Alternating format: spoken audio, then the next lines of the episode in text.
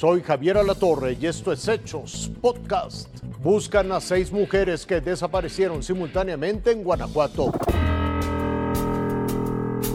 Ellas son Gabriela Barbosa de 48 años, Rosa María Ramírez de 42, Paulina Recendis de 25, Sandra Daniela Paredes tiene 24, Jocelyn Daniela Zamorano de 20 y la más pequeña, Mariana Gutiérrez de 19 años.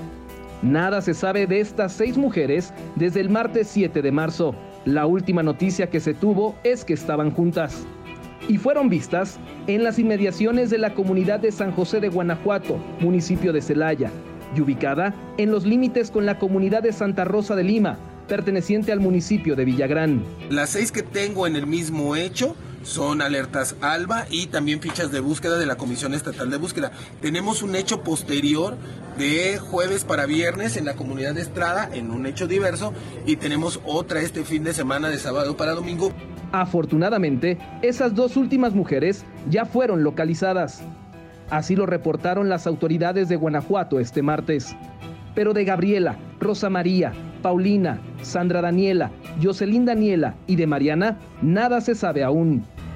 De acuerdo con la Fiscalía Estatal, ninguna de ellas tiene relación de parentesco y se desconoce qué hacían juntas al momento de desaparecer.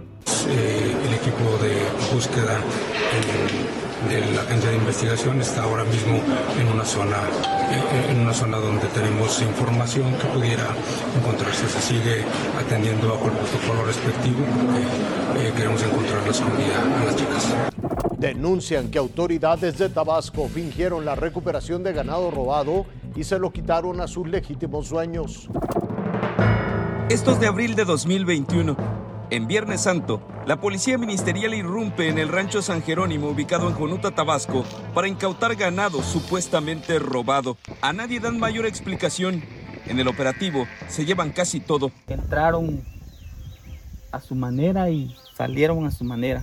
Hicieron lo que quisieron y se llevaron todo lo que había. Fueron en total 267 bovinos de diferentes tamaños, colores y edades, todos con un herraje con estas iniciales, y fueron asegurados de este rancho sin que hubiera una orden emitida por un juez, ni tampoco se notificara a los dueños sobre la actuación que iban a realizar en este lugar las autoridades. El hecho se reportó en los medios locales como un gran golpe al abigiato, pero el ganado no era robado, sino propiedad de la familia Lezama Subieta, dueña del rancho, que vive en los Estados Unidos y que tiene la doble nacionalidad. Supuestamente por los animales de que, de que decían que me había robado. Entonces ellos me muestran de que todos los animales que habían sacado decían que ninguno de ellos tenía mi fierro, nada era mío, no tenía mis aretes, no tenía mi fierro, no tenía nada. Vinieron a México, intentaron demostrar lo contrario ante la Fiscalía tabasqueña, pero sin resultados, por lo cual promovieron un juicio de amparo. El 15 de diciembre de 2021, el juez primero de distrito Mariano Suárez Reyes les dio la razón, tras determinar que el decomiso había sido ilegal de principio a fin. Ordena el juez em, que se le devuelvan los semovientes a Julio, los semovientes de los cuales Julio fue desposeído, y la, la producción la producción que será hasta el día en que la sentencia que tiene carácter de irrevocable sea, eh, sea cumplida. El problema es que después de más de un año, la sentencia no ha sido ejecutada y la familia Lezama Subieta no deja de sufrir abusos e injusticias. Esta ha sido una batalla campal en contra de la corrupción en las instituciones. Y se preguntan dónde está hoy el ganado decomisado ¿Por qué no se los devuelven? Cayó un dron estadounidense en el Mar Negro. Los estadounidenses culpan a Rusia, pero el Kremlin asegura que se cayó solo. Ve usted el tamaño de este dron, MQ-9. La M en su nombre indica funciones múltiples. La Q, que es piloteado a distancia. El 9 indica que es el noveno de la serie de sistemas de espionaje aéreo. Hoy, mientras un dron como este sobrevolaba el Mar Negro en el sur de Ucrania, fue interceptado por un avión de caza ruso que primero lanzó combustible sobre él para después golpear su hélice posterior. Con el dron malherido, Fuerza Aérea estadounidense lo hizo estrellarse en el mar.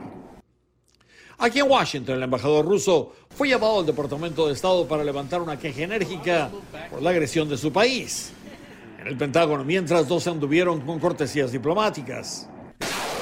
Esto está ocurriendo cuando hay creciente tensión sobre toda la zona del este de Ucrania, donde los bombardeos rusos se han intensificado en las últimas dos semanas y en donde los mercenarios rusos intentan tomar control de una central metalúrgica al norte de Bakhmut.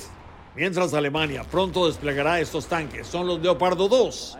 Más de 30 soldados ucranianos están por completar su entrenamiento en el norte de Alemania.